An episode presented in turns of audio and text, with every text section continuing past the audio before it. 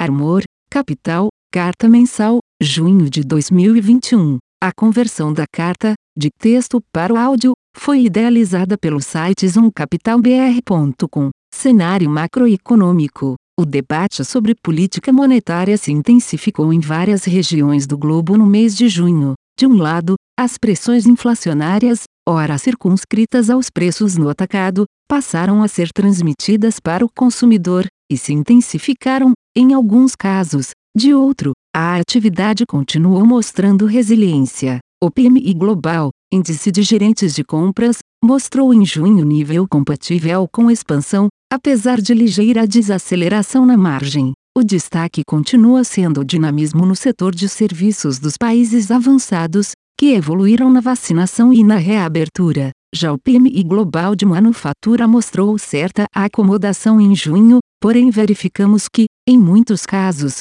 isso se deu por conta das restrições do lado da oferta, de insumos, na ampla maioria dos países, e de trabalhadores, no caso do ZEUA. Ou seja, nem a atividade parece demandar e nem a inflação parece permitir um nível tão amplo de expansão monetária. Não à toa, vários bancos centrais se movimentaram na direção de redução de estímulos, seja endurecendo o discurso, surpreendendo com elevação de juros, como foi no caso mexicano, seja anunciando a redução de compras de ativos. Austrália, em julho 6, o FED, por sua vez, explicitou a discussão de redução de compras de ativos no último Comitê de Política Monetária, o que, de certa forma, já era esperado, assim como reconheceu que a atividade está mais forte e com menores riscos de downside. Na verdade, o que mais surpreendeu foram as projeções de juros do FOMC, que passaram a mostrar que sete membros vislumbram alta das FED Funds em 2022 e 13 membros acreditam em alta em 2023, sendo que a mediana ficou em 2023, contemplando duas altas de 0,25%. A mediana de 2023 estava em zero, anteriormente. As projeções do FED para a inflação evidenciam o diagnóstico de que a alta desta em 2021 é temporária, pois, apesar da forte elevação da projeção de inflação deste ano, núcleo em 3%, a projeção de 2022 ficou quase inalterada. Assim, se a inflação de 2022 e 2023 estão na meta, por que então o FOMC antecipou tanto a alta de juros? Temos duas hipóteses. A primeira é que, embora a projeção central esteja bem comportada, o balanço de riscos para a inflação piorou sensivelmente. A segunda é que alguns membros do FOMC podem estar com uma visão backward, looking do novo framework de inflação média. Assim, com as altas verificadas em 2021, a inflação média dos últimos anos já deve superar a meta de 2% em alguns meses, ou seja, a gordura que se formou nos últimos anos deixou de existir com a inflação mais alta de 2021. Em ambos os casos, Estamos falando de uma leitura realmente mais alques do que se imaginava. Acreditamos que a economia americana chegará ao pleno emprego em 2022, assim como vislumbramos que o hiato do produto ficará positivo no próximo ano. Como discutimos na carta do gestor de maio, esperamos que a inflação nos EUA mostre persistência após as altas de curto prazo, assim projetamos que o FED será levado a subir a taxa de juros provavelmente no segundo semestre de 2022. O mercado, por sua vez, passou a reduzir a inclinação da curva de juros com elevação nos mais curtos e fechamento nos mais longos. Entretanto, como os juros reais de longo prazo continuam muito negativos, a propensão ao risco continua elevada, favorecendo moedas e bolsas de mercados emergentes. No Brasil, a atividade econômica continuou mostrando bons resultados, com destaque para as sondagens empresariais de junho. Os dados fiscais do último mês também foram melhores que o esperado por conta da arrecadação mais forte, reflexo da atividade e inflação. Assim, a relação dívida-PIB mostrou nova queda. A pandemia também tem apresentado números melhores, possivelmente por conta da aceleração do ritmo da vacinação, o que nos leva a crer que, por mais que se verifique uma terceira onda, seus efeitos serão ainda mais diminutos sobre a atividade econômica. Desta forma, mantivemos nosso cenário de PIB de 5,5% em 2021 e de 2,5% em 2022. Todos esses elementos, somados ao forte saúdo comercial, fizeram com que o real tivesse uma boa performance relativa ao longo do mês de junho,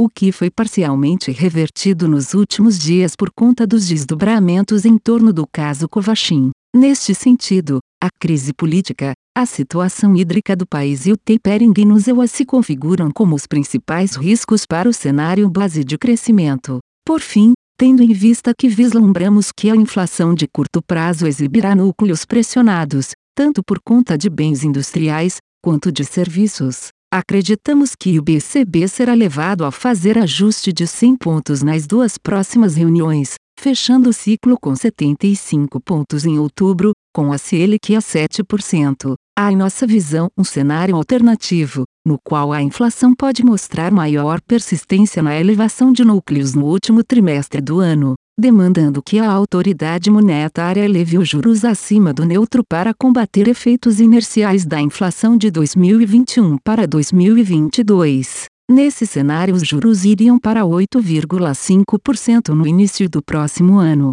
Comentário dos gestores. No mercado local, o principal destaque de junho foi a queda de 5% do dólar com relação ao real. A apreciação do real foi motivada pelas surpresas positivas nos últimos dados de atividade e nos resultados fiscais no Brasil, além da sinalização AUKES dada na última reunião do Copom. O comitê levou a Selic em 75 pontos e sinalizou outra alta de ao menos 75 pontos na próxima reunião. Esses fatores também contribuirão para a redução da inclinação da curva de juros e das inflações implícitas. Ao longo do mês, o FED, Federal Reserve, surpreendeu o mercado pelo viés mais alques nas comunicações e o Banco Central do México elevou a taxa básica de juros em 25 pontos na última reunião. O Brasil foi precursor no início do ciclo de alta de juros, mas a economia global já vem dando sinais de que passou pelo pico de acomodação monetária. Os fundos Armorache, Cield e Previdência renderam menos 0,76%, menos 0,29% e mais 0,94% no mês, respectivamente. As posições em renda variável e renda fixa local afetaram negativamente o resultado dos fundos Ash Shield, com parte das perdas compensadas pelos ganhos em moedas cupom cambial e renda fixa global. Em termos de posicionamento, estamos tomados em juros nominais no Brasil e com estratégias de valor relativo em renda variável. Em moedas, adicionamos posição comprada em libra e vendida em peso mexicano e chileno, Enquanto no real temos operado de maneira tática, os ruídos políticos e as discussões da reforma tributária no Brasil podem continuar afetando os ativos no curto prazo, provendo melhores oportunidades de adicionar risco nas próximas semanas. Fim. Armor Capital. A conversão da carta,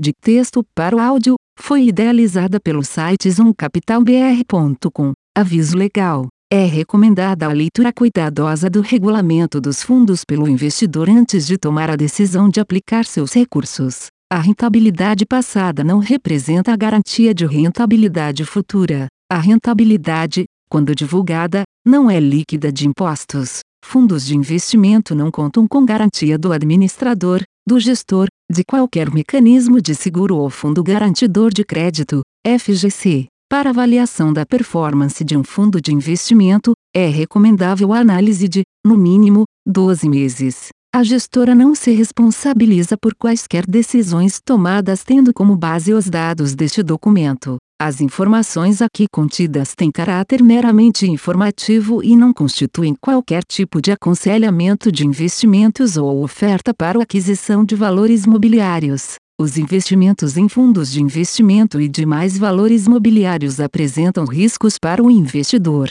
Os fundos de ações com renda variável podem estar expostos a significativa concentração em ativos de poucos emissores, com os riscos daí decorrentes.